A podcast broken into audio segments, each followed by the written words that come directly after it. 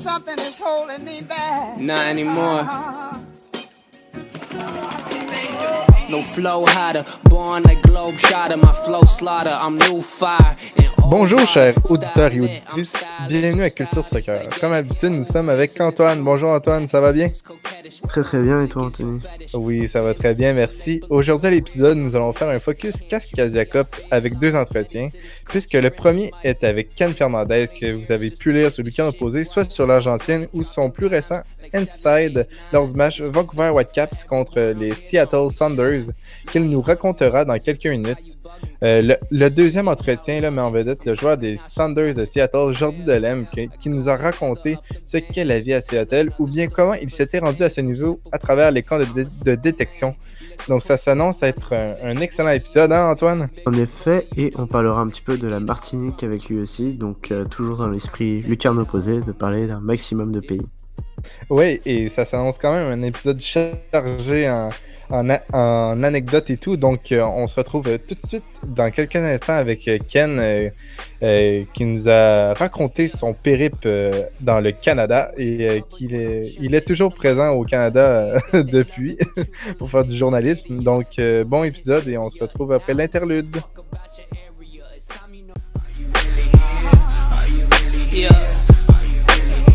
Smoking weed in public when I'm chillin' in America. Saying that they love it, but truthfully they just scared of ya. Leave them in hysteria, and I don't give a fuck about Nous sommes maintenant avec Ken Fernandez, journaliste pour le Carne Opposé, avec qui j'avais eu la chance de suivre quelques matchs en Argentine il y a quelques mois, mais surtout qui a pu se rendre à Vancouver pour suivre le dernier match de Cascadia Cup contre les rivaux régionaux de Seattle. Bonjour Ken, comment ça va? Salut Antoine, bah écoute ça va très bien, ça change un petit peu de Buenos Aires mais on est plutôt pas mal à Vancouver. Très bien ville et tu pourras nous parler de, ton expérience. Est-ce que par rapport au match, tu as été euh, déçu ou agréablement, surpris par ton expérience? Euh, Pour être tout à fait honnête, connaissant très peu la MLS et la culture soccer de Vancouver, j'avais pas d'attente particulière. Donc euh, heureusement, peut-être d'ailleurs, si je m'étais attendu à une ambiance de derby type OL Sainté ou une rivalité de Buenos Aires, j'aurais sûrement été déçu. Mais culturellement, c'est très différent ici. Il n'y a aucune animosité particulière. Le foot, c'est vraiment un divertissement. Et au final, j'ai passé une très bonne soirée. C'était un match très sympa, un show à l'américaine, comme souvent, euh, très bien rodé. Ouais, j'allais te demander euh, quelle était l'ambiance dans le stade. Toi, tu disais qu'il y, avait pas, euh, bon, qu'il y avait moins de bruit que dans un OL synthé, par exemple au niveau des stades, mais aussi quel type de population il y avait dans le stade? Eh ben écoute, euh, ouais, c'était très calme, très calme que ce soit sur le parvis où je suis arrivé près de deux heures avant pour rencontrer des fans. Euh, on se serait pas cru à l'approche d'un derby, euh, même d'un match de soccer en réalité. Euh, je qualifie le, public de euh, très familial. C'était assez euh, marquant le nombre de personnes qui venaient donc avec toutes les générations, beaucoup d'enfants. plutôt un public type classe moyenne sup si je pouvais dire, c'est-à-dire des gens plutôt bien habillés avec un certain revenu. Euh, qui étaient là avec leur petite écharpe, leur casquette ou leur maillot. Euh, j'ai été agréablement surpris aussi par le nombre de filles. Je savais qu'au Canada, le soccer était assez euh, réputé, enfin en tout cas assez pratiqué chez les filles et ça s'est vérifié au stade. sinon, bah, c'était un public avec quand même pas mal de maillots de hockey, des Canucks de Vancouver, qui prouvent que c'est pas un public soccer vraiment euh, très fan, enfin abonné ou tout ça. Enfin, c'est un public euh, qui était là pour l'événement. Euh, j'ai croisé quelques abonnés de longue date, donc ça c'était assez marrant de parler avec eux de, devenir leur passion. Mais sinon, la plupart des gens venaient juste pour assister à un show. On leur avait bien vendu, il y avait des pubs toute la semaine dans le métro, etc. Et, du coup, ça sentait une fois dans le stade où on avait affaire plus à des spectateurs qu'à des supporters. Les gens viennent ici au stade pour manger un morceau, boire un coup, profiter du show. Donc un vrai show à l'américaine avec écran géant, des jeux, des grosses playlists, une, ambiance, euh, un vrai vrai show. Et euh, heureusement dans ce match, donc il y avait les supporters euh, des Sounders qui étaient là et qui ont sont chargés de mettre l'ambiance. Ouais, j'ai te demandé, t'as pas trop croisé d'ultra du côté de Vancouver, enfin plus du coup dans les fans visiteurs. Non, je les voyais en face, euh, donc à l'endroit où sont les Southsiders, le groupe d'Ultra de, Vancouver. Et c'est vrai qu'ils ont été assez calmes tout le match. quoi. C'était beaucoup moins impressionnant que les, les, le millier de supporters euh, de Seattle qui, eux, donc, euh, sont rentrés tout seuls par leur porte. Euh, ce qui est assez marrant, c'est qu'il n'y a aucune sécurité, donc euh, les mecs pouvaient se balader partout dans le stade. Ils sont quand même réunis à un gros millier dans un coin du stade. Euh, là, ça faisait vraiment une sorte de cop avec une grande ambiance, des drapeaux, des couleurs, des banderoles. Enfin, c'était vraiment des ultras comme on pouvait voir à peu près partout. mais côté Vancouver, moi, j'étais assez déçu. C'était très très calme, très très calme. Zéro sécurité entre le groupe de de Sanders et ceux de Whitecaps. Aucune. Quand tu vas aux toilettes, euh, tout le monde est mélangé, même devant le parvis du stade. Euh, je crois qu'il y avait une petite dizaine de policiers qui les accompagnaient pour les faire rentrer dans le stade. Mais euh, non, non, c'est très calme, il n'y a pas de fumigène.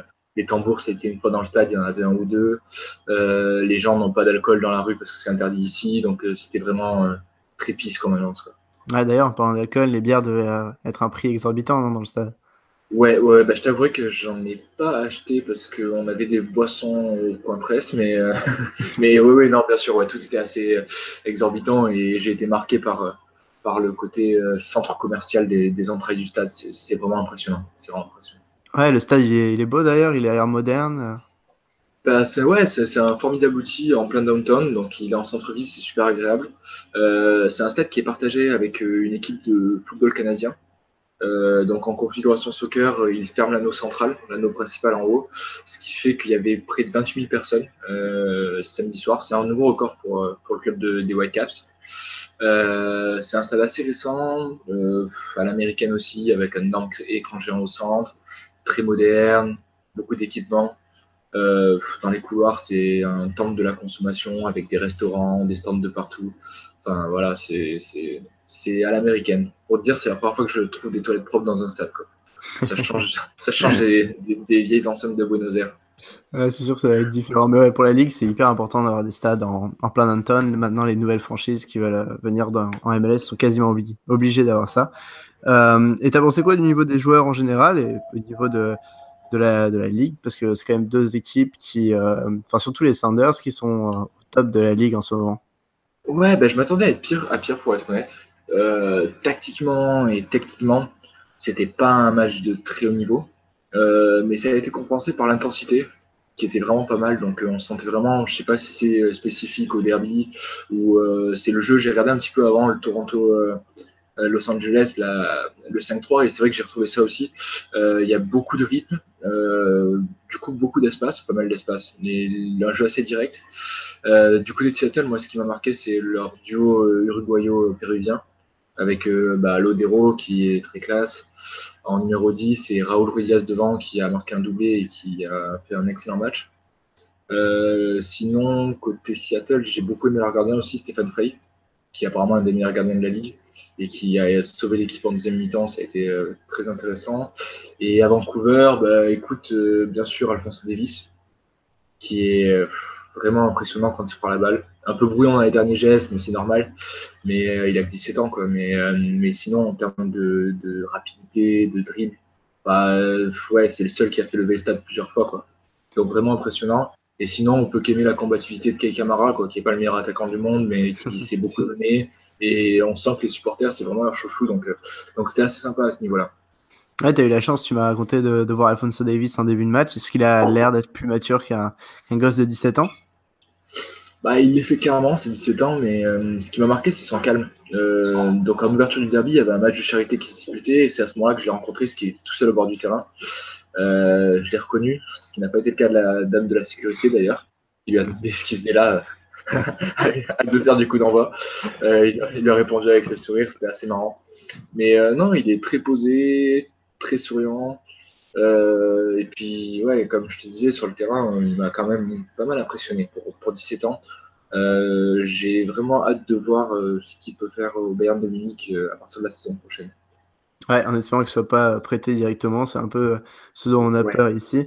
au niveau journalistique, tu as couvert un peu la, la, Ligue 1 du côté de Lyon et puis la Super Ligue argentine. Comment tu as trouvé les installations pour les journalistes et le traitement qui était réservé d'ailleurs, si vous étiez plutôt bien, bien assez confortablement au niveau du stade Ouais, bah écoute, c'était assez normal. Euh, tous les journalistes web, radio, TV étaient réunis dans une press box euh, qui était, selon moi, un peu trop fermée. C'est ça le problème, c'est qu'on était vraiment coupé du reste du stade. Euh, gros plus, ça a été le buffet. le buffet d'avant-match qui était plutôt sympa. Euh, ça change un petit peu des, des de, de Vélez. Mais, mais sinon, non, c'était assez proche de ce qu'on peut trouver en France, par exemple, en termes de, de tribune de presse. C'était assez sympa. Moi, je me suis beaucoup baladé, donc j'ai pas été là pas, présent très longtemps. Mais non, non, ouais, très, très normal, très normal. Et ouais, il y a quelques années, il y a un, un, blogueur français sur la MLS qui maintenant est Austin Jérôme Cortinovis qui avait sorti un petit papier sur les journalistes euh, sportifs aux États-Unis, surtout ceux qui sont au soccer, par exemple à Houston. Et il avait décrit comment euh, ces derniers journalistes étaient plus spécialisés en fait dans le sport que le soccer. Ils étaient un peu obligés de faire le soccer à côté, mais clairement ils n'en avaient pas grand-chose à faire du match devant eux. Euh, ils étaient plus spécialisés baseball ou foot américain. Est-ce qu'à Vancouver, euh, tu avais l'impression que c'était des journalistes spécialisés ou est-ce que bon ils restaient comme quelques fans plus au buffet que, que devant le match? Euh, non, non, ils étaient assez concernés par le match. Ensuite, c'est difficile à dire, je leur ai pas beaucoup parlé. Euh, une chose est sûre, c'est que pour avoir lu euh, pas mal de presse afin de préparer le match, j'ai remarqué que les articles de fond les plus intéressants sur la MLS s'est trouvé régulièrement sur les blogs ou les sites de supporters en fait en réalité, où là il y a vraiment une expertise particulière. dans les médias généralistes, le traitement du soccer est très formel. Euh, d'autant plus à Vancouver où on sent que c'est vraiment pas le sport roi qui va faire rendre des, journaux. Donc euh, non, non, euh, pour ce match-là en l'occurrence, je sais pas vraiment ce qu'il en était. Mais oui, oui, c'est sûr qu'il n'y a pas une culture soccer qui est super importante. Les mecs qui étaient là, à part certains plus ou moins spécialistes, on sent que c'est plus généraliste et que le foot, c'est pas le sport numéro un. Ouais, je vois. Et après le match, il y avait du monde à côté du stade où, euh, je pensais Sanders qui ont gagné, mais est-ce que tu, les tu as vu les gens aller plutôt vers des bars ou juste rentrer chez eux directement? Bah en fait, donc le match s'est terminé vers 21h, il pleuvait beaucoup à Vancouver, donc euh, les gens sont partis assez vite, d'autant plus avec la défaite euh, des Whitecaps. ce qui est marrant et à noter par contre, c'est que les, les supporters des Saunders sont restés super longtemps dans le stade, à chanter, à fêter la Cascadia Cup aussi avec leurs joueurs. Euh, ça donnait un moment très sympa qui a duré, qui a duré je sais pas, bien 10-15 minutes après le, match, avec des clappings, euh, des selfies, euh, des chants. C'était vraiment super agréable à l'intérieur du stade. Et à l'extérieur, non, c'est sorti assez vite, même s'il y a pas mal de bars autour du, stade. les gens sont vite rentrés chez eux, mais je pense que c'était aussi lié au. Ouais, mais c'est pas étonnant que les Sanders sont allés célébrer ça avec leurs fans parce que la Cascade Cup, euh, je rappelle pour ceux qui ne savent pas, est quand même euh, c'est une coupe qui est réservée pour les fans et c'est pas les joueurs qui les reçoivent mais les fans. Et donc là la Cascade Cup euh, que Seattle a remportée va rester dans le dans le pub des supporters de Seattle et non pas dans les, les du club.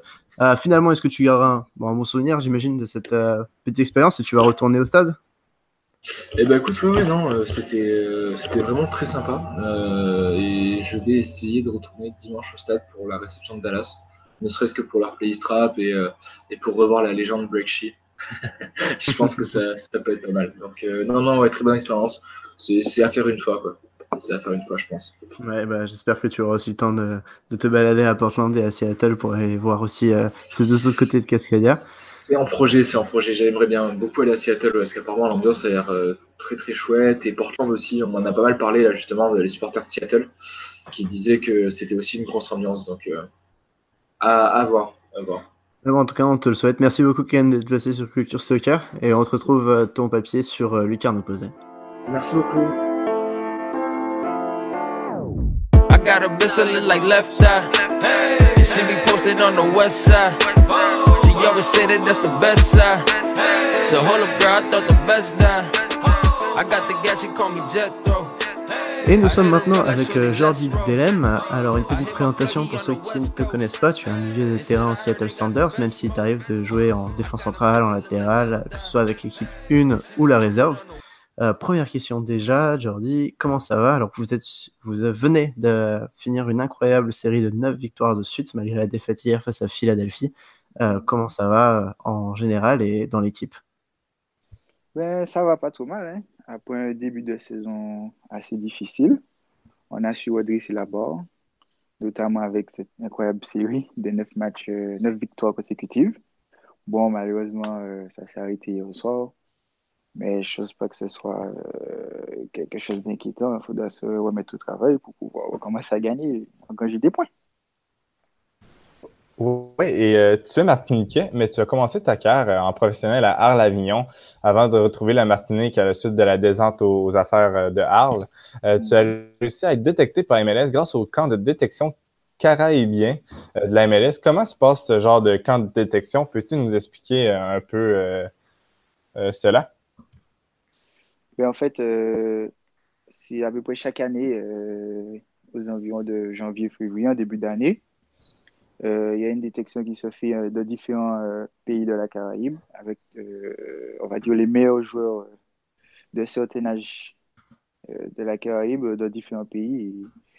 cette année-là, ça m'a souri. J'ai été, j'ai fait mes preuves. Il y avait, il y avait aussi l'entraîneur. en ce temps-là, c'était l'entraîneur de l'équipe 2 de Seattle qui dirigeait le camp.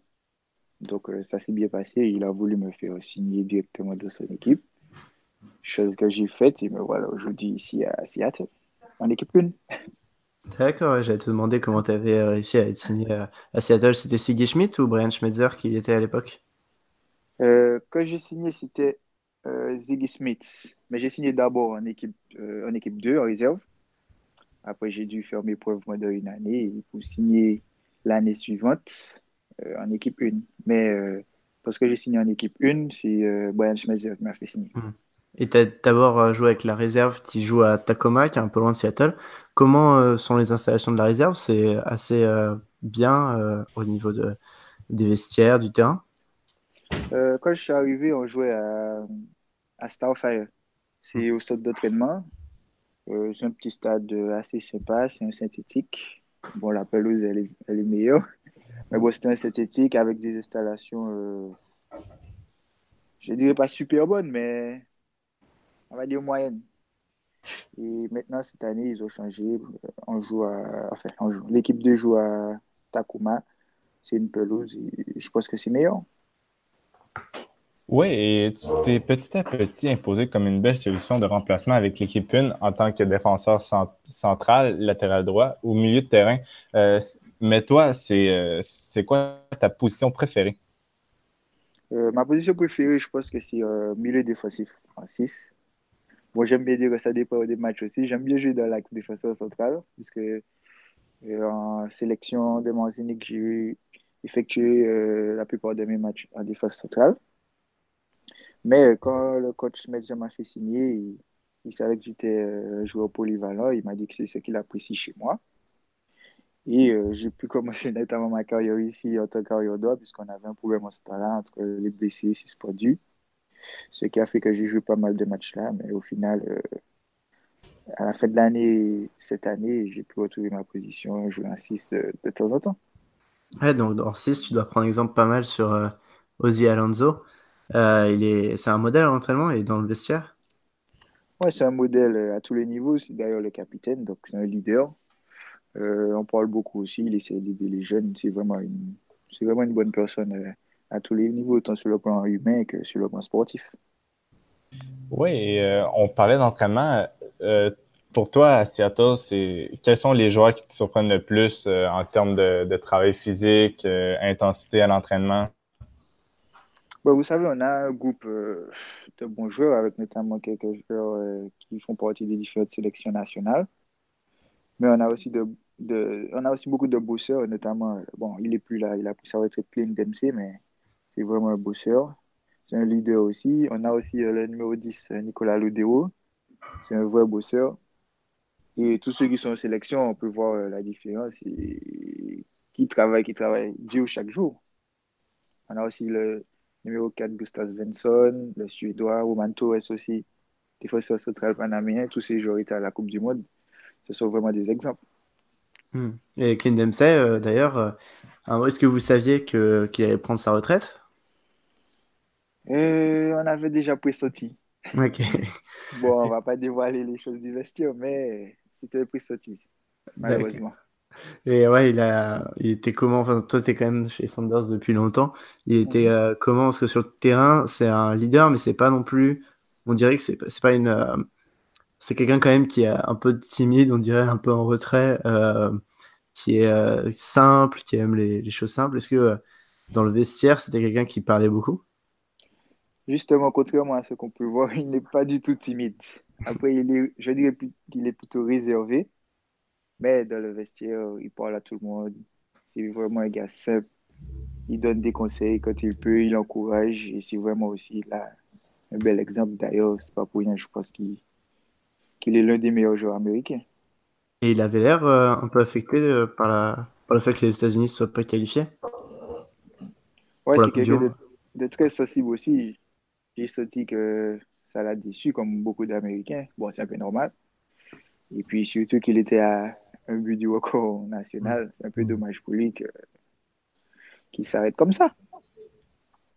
Oui, et re- revenons à, à l'équipe de Seattle. Euh, il y a un nouveau venu depuis peu, euh, Raúl Ruiz. Euh, Qu'est-ce que son addition apporte à, à l'équipe, selon toi?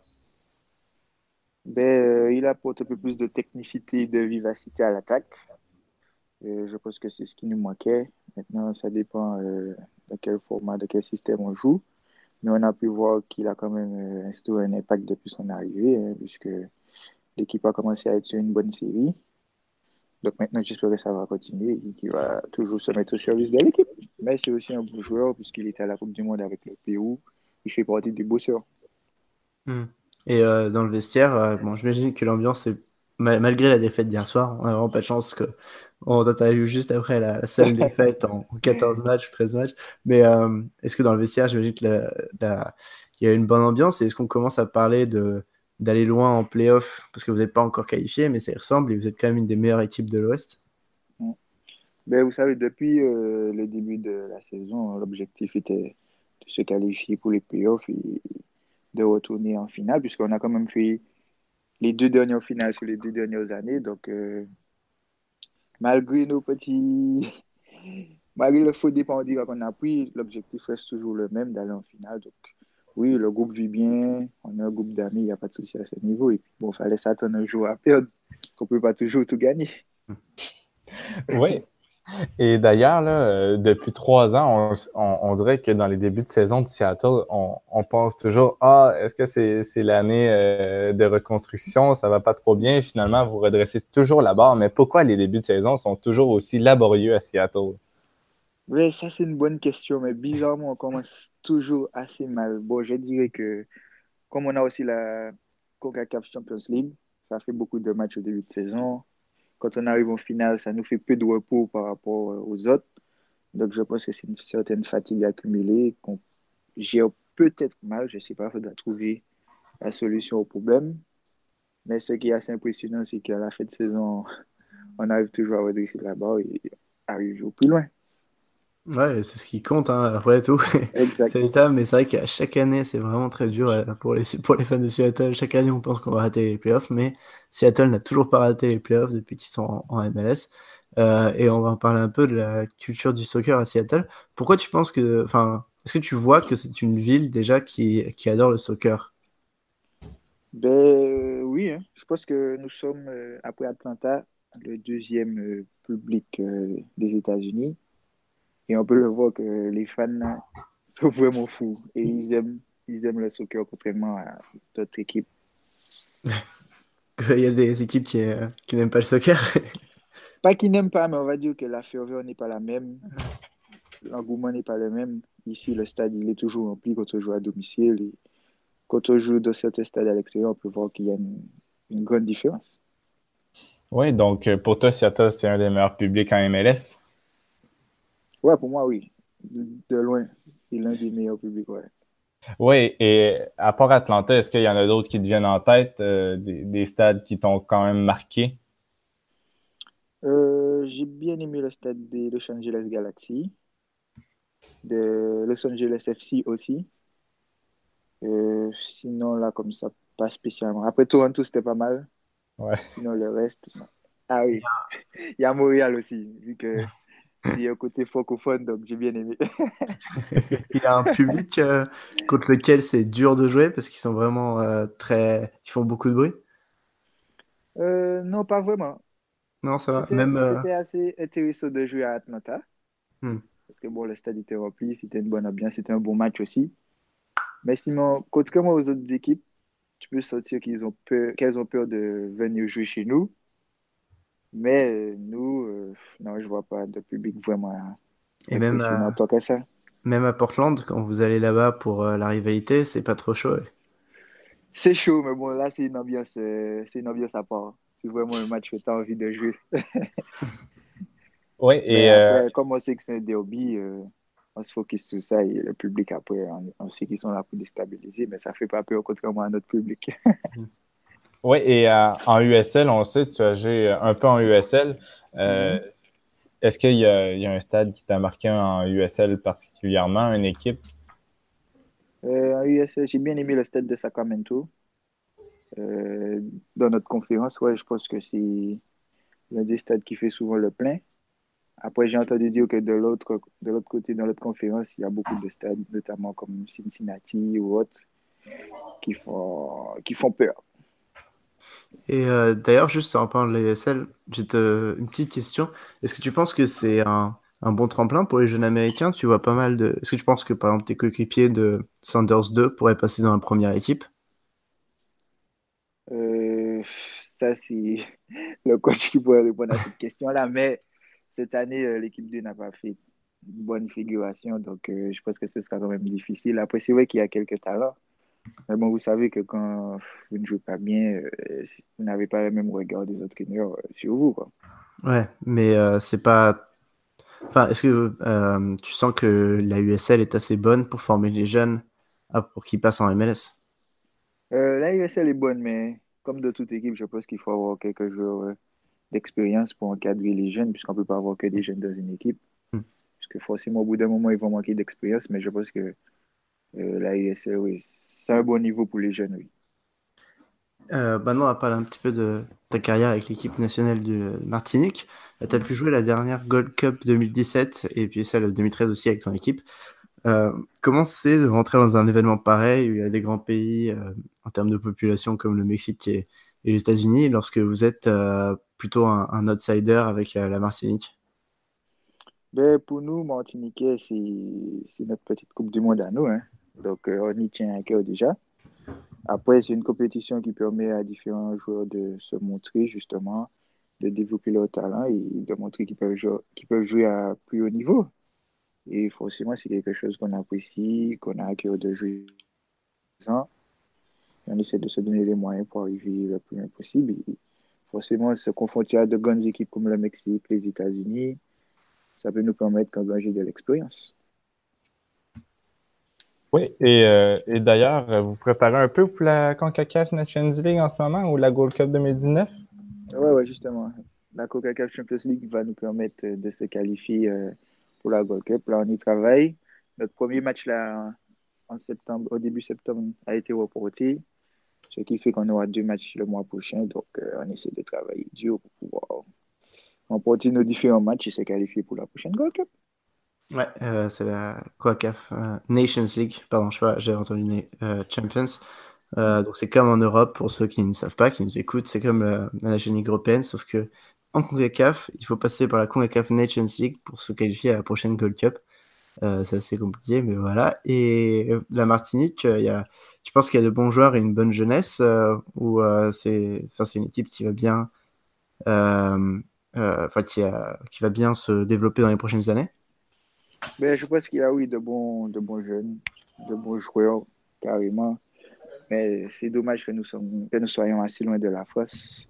Ça aurait permis peut-être à plus de joueurs d'y aller évoluer plus souvent, mais bon, maintenant on fait avec les moyens du bord. Il faut qu'ils essaient justement de ce genre de compétition, de se montrer pour pouvoir aller à plus haut niveau.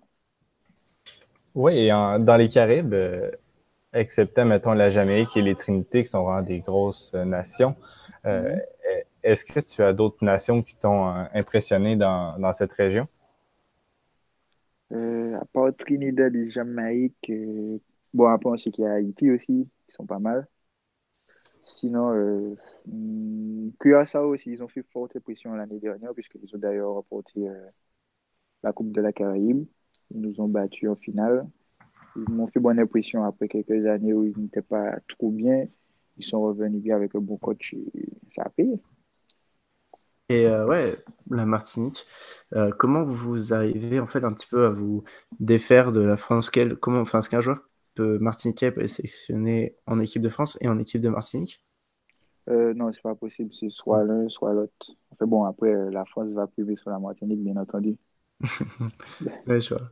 Mais c'était juste pour, euh, pour savoir à quel point c'était euh, dépendant ou pas. Euh, mais donc, parce que je sais que par exemple la Guyane française avait eu des problèmes parce que Florent Malouda avait joué quelques matchs. Voilà, c'est ça. donc il n'y en a pas avec vous et Martinique. si, si, si, il y a ce genre de problème, mais ça dépend si vous jouez une compétition au niveau CONCACAF ou au niveau FIFA. Enfin, c'est pas de détail.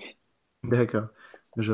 Et bah finalement, c'est quoi tes ambitions pour le, pour le futur avec les... Tu préfères un peu rester chez les Sanders? Tu penses euh, essayer de trouver ta place peut-être dans une autre équipe en, MLS Ou est-ce que tu penses à long terme peut-être un transfert en Europe? Je ne sais pas si tu as les pays euh, dans lesquels tu aimerais vraiment jouer.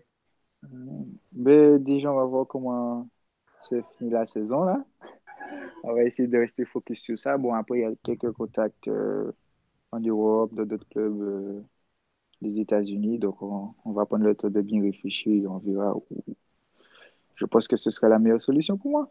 Après, mm. bien entendu, euh, pourquoi pas un retour en Europe? Ça m'aurait fait plaisir, mais on verra, on verra comme j'ai dit. Pour le moment, on n'est pas, pas à ça. Ouais, pour le moment, tu aimes bien la vie à Seattle, j'imagine. Ouais, pour moi, ça va, ça se passe bien. ouais, ça va, t'es dans une bonne équipe. Bah, merci beaucoup, Jordi. J'espère que euh, que, euh, ça t'a plu de passer sur Culture Soccer. Oui, oui, beaucoup. Merci beaucoup à vous. Ouais, on, euh, te souhaite un vraiment bon, une bonne fin de saison avec les Sanders. On espère que, en tout cas, moi, j'espère que vous irez jusqu'au bout et jusqu'à la coupe. Merci, merci, moi aussi. on prie euh, pour te voir en finale, en tout cas. bah, merci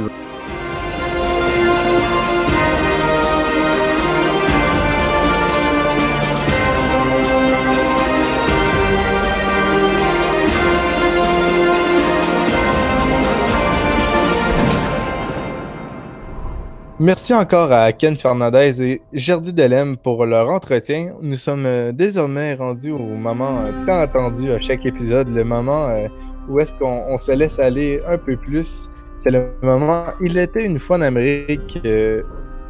Antoine, est-ce que le tien ou j'y vais en premier? si tu veux, je peux commencer. Je vais parler de la Campeones Cup, qui est une des nombreuses tentatives de la MLS pour se rapprocher de la Liga MX, son voisin mexicain. Et en fait, c'est une coupe qui a eu lieu ce jeudi où euh, le champion de la Ligue MX, qui était Tigres, de euh, André-Pierre Gignac notamment, affrontait le Toronto FC, dernier champion MLS. Euh, le problème, c'est que cette coupe avait lieu en pleine semaine, de une, de deux, que Toronto devait quand même jouer le week-end d'avant et le week-end d'après, pour faire attention à ses places en playoff, parce qu'ils sont en très mauvaise position, et de trois, que Tigres aussi était en pleine saison et que les Mexicains concrètement, on n'en avait un peu rien à faire. Donc c'était un match euh, assez étrange et plutôt une opération ratée par la Ligue. Il y a eu beaucoup de hype construit un peu avant, euh, notamment via les podcasts de la Ligue, les articles de la Ligue qui mettaient en scène un petit peu cette rivalité euh, américano-mexicaine, mais peut-être que le fait que ce soit un club, un club canadien pour la, qui représentait la MLS n'a pas aidé non plus. Mais Tigres a gagné 3-1. Et au final, les fans américains ont plus regardé les matchs de la MLS qui avaient lieu le soir même et qui étaient beaucoup plus intéressants parce que c'est la course au playoff que cette défaite où euh, il y avait par exemple quelques titulaires qui manquaient. Et donc euh, voilà, je sais que la MLS et l'IMX ont mis énormément d'argent dedans. Le vainqueur euh, gagne un, certain montant à six chiffres apparemment et même le perdant a pas mal d'argent, ce qui pousse les deux équipes à jouer. Mais pour Toronto, par exemple, ils ont perdu ce week-end contre Red Bulls, il me semble et ça a un peu faussé, enfin, leurs chances au playoff sont carrément réduites à néant et on peut se demander si c'est à cause de cette Campeones Cup. Donc c'est un événement pour la Ligue, mais une première qui a été un peu ratée devant seulement euh, moins de 15 000 spectateurs, je crois 12 000 à Toronto. Donc pas une première expérience très concluante, mais qui sait, dans 5, 6, 7 ans, la CONCACAF Champions League par exemple a eu du temps à s'installer. Donc peut-être que ça mettra un peu de temps à s'installer. Euh, et d'ailleurs, en parlant de coupe, euh, dans trois jours maintenant, donc euh, si le podcast sort en théorie mercredi, ça devrait être ce soir exactement, il y aura la finale du US Open Cup, qui est l'équivalent de la Coupe de France aux États-Unis, avec un Philadelphie-Houston qui est assez intéressant. Entre Philadelphie, qui est une équipe jeune et belle à regarder, sans gros stars, et Houston, qui est une équipe un peu moins belle à regarder, et donc on espère que Philadelphie va gagner pour pouvoir euh, se qualifier en CONCACAF Champions League. Je ne sais pas ce que tu en penses, Anthony, mais je parie sur l'Union malgré qui soient aussi dans la course au playoff, contrairement à Houston, et qui doivent donc avoir beaucoup de matchs. Oui, pour moi, je j'espère une victoire de Philadelphie. c'est vraiment une équipe là, qui, qui s'est vraiment développée au fur et à mesure de la saison et vraiment avec sa, sa défense très jeune, mais, mais déjà au niveau MLS, un, un, des meilleurs milieux de terrain de la MLS avec euh, Medu Janin, Beloya euh, et Derek Jones. Euh, pourrait ça, j'espère pour Philadelphie qu'il l'emportera pour montrer leur, leur terrain sur, le, sur, le, sur le continent en entier. Hein? Donc, oui, j'espère aussi. j'ai mon micro coupé.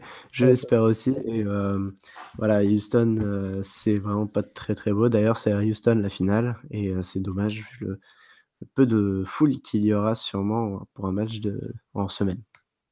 Oui, et moi de mon côté, mon il était une fois en Amérique. lors du dernier épisode, tu avais rendu hommage à Clint Dempsey. Eh bien, moi, cette semaine, je rends hommage à Oguchi Onyewu le, célèbre défenseur central euh, de la sélection américaine. Euh, pour moi, euh, Oguchi Onyowu, de son vrai nom, Ogushialyu Shijoke Onyowu, d'origine nigérienne. selon moi, c'est un des défenseurs les plus costauds que les États-Unis ont, eu avec son 1m95 pour 91 kg. je vais vous raconter un peu son, son histoire. il est, les parents de Gucci sont arrivés aux États-Unis en provenance du Nigeria. Et il a quand même une grosse famille avec deux frères et deux sœurs. Euh, il, a grandi dans le Maryland, mais très tôt dans sa vie, il a, intégré la EMG Soccer Academy en Floride, où est-ce que plusieurs clubs MLS euh, font leur pré-saison.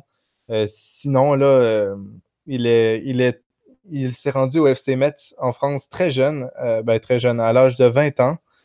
et puis, ses plus beaux moments de sa carrière se sont faits en Belgique. Il est même désormais citoyen, il a même désormais la citoyenneté belge, où est-ce qu'il a fait un total de 180 matchs pour le Standard de Liège. Donc, euh, certainement, les, fans euh, liégeois doivent se rappeler de lui. Sinon, là, il, a eu des beaux moments aussi avec Sporting Portugal, où est-ce qu'il il se fait appeler Captain America. Donc, euh, mais surtout, ce que les gens retiennent de Gucci, c'est vraiment là ce son parcours avec la sélection américaine, euh, plus de 69 euh, matchs et quand même 6 buts pour un, défenseur, un but à chaque 10 matchs environ. Euh, donc, avec les États-Unis, là, il, a gagné la Gold Cup 2005-2007. Il a participé à deux Coupes du Monde, même été finaliste de la Coupe des Confédérations en 2009. Et en, club, là, il a, comme je l'avais dit un peu plus tôt, il a marqué les mémoires liégeoises avec deux champions de Belgique en 2008-2009 et même euh, la Super Coupe de Belgique en 2008. donc, euh, c'est pas, pas rien. Et même en 2006, il a été élu meilleur joueur américain. Donc, c'est un, un joueur euh, qui aura marqué la section américaine sans marquer la MLS, puisqu'il a joué seulement une saison avec Philadelphie. Mais ça ne va pas rester dans, dans, les mémoires, surtout pas à Philadelphie, je crois. Donc, oui, c'est euh, c'est vraiment le, le, typique américain euh, qui, qui n'a jamais vraiment joué à MLS, mais qui a, qui a pu euh, faire une belle carrière tout de même en sélection et en, en, club. Ouais, mais il était toujours un peu dans le dans l'ombre des grands dont on a pu parler, comme Dempsey, Donovan ou autre, ou Tim Howard, mais bon, son poste l'est pas. Et à part en Belgique, il n'a pas eu la stabilité d'un club, mais c'est vrai que j'ai des Belges qui le connaissent. et pour le coup, apparemment, c'est vraiment, vraiment un grand joueur au standard. Il l'aimait beaucoup et un solide joueur en, équipe des États-Unis. Oui, et, à noter, là, ce n'est pas rien qu'il a déjà joué au AC Milan pour l'instant d'un match. c'est déjà ça. c'est déjà pas mal. Je crois que Vikash Dorasso en a fait moins. Euh, les supporters du PSG le, connaissent et, donc c'est déjà pas mal. Oui, donc on serait déjà à la fin de, cet épisode de, de Cascadia Cup et de dommage euh, au grand homme Oguchi Onyawu. Donc, euh, merci à, tous de nous avoir écoutés. On, vous le rappelle, même si Simon ben, la chef risque d'être absent quelques temps, eh bien, euh, Nicolas euh, tiendra les, les, podcasts de l'AFC Corner, les et même Bola Latina. Euh, sinon, euh, n'hésitez pas à, à commander euh, le magazine. Il y a le nouveau magazine qui vient de sortir qui fait un focus sur les formations et même un article splendide d'Antoine sur le Delta de San Francisco, l'équipe éternelle championne qui a duré une saison, qui a gagné toutes les saisons de son existence. Donc c'est vraiment pareil, avec même des témoignages de deux joueurs, Romuald Pazer, euh, le gardien du PNFC, euh, et Tommy Henneman, également du PNFC désormais. Donc euh, c'est vraiment à ne pas manquer. Euh, déjà cet, cet article vaut le coup de, le magazine vaut le coup d'être acheté juste pour cet article. Donc n'hésitez pas à le commander. Euh, si vous êtes fan euh, des divisions inférieures américaines et bien plus. Euh, toi, Antoine, est-ce que tu as un dernier mot pour, avant de conclure? Eh bien, n'hésitez pas à aussi regarder la MMS, car les prochaines semaines, la course au playoff est vraiment excitante. Je pense que jusqu'à la dernière journée de la MMS, ça va être très très serré. Et voilà, j'ai hâte de vous retrouver dans deux semaines. Parfait, à la prochaine tout le monde. familiar. It's time you know the squad, get familiar. Let me break it down, real short and simple. We leaving huge effects that will make the crowd ripple. The city fuck with you, and Hove one hit you. We really bout that greatness, just look at what we've been through.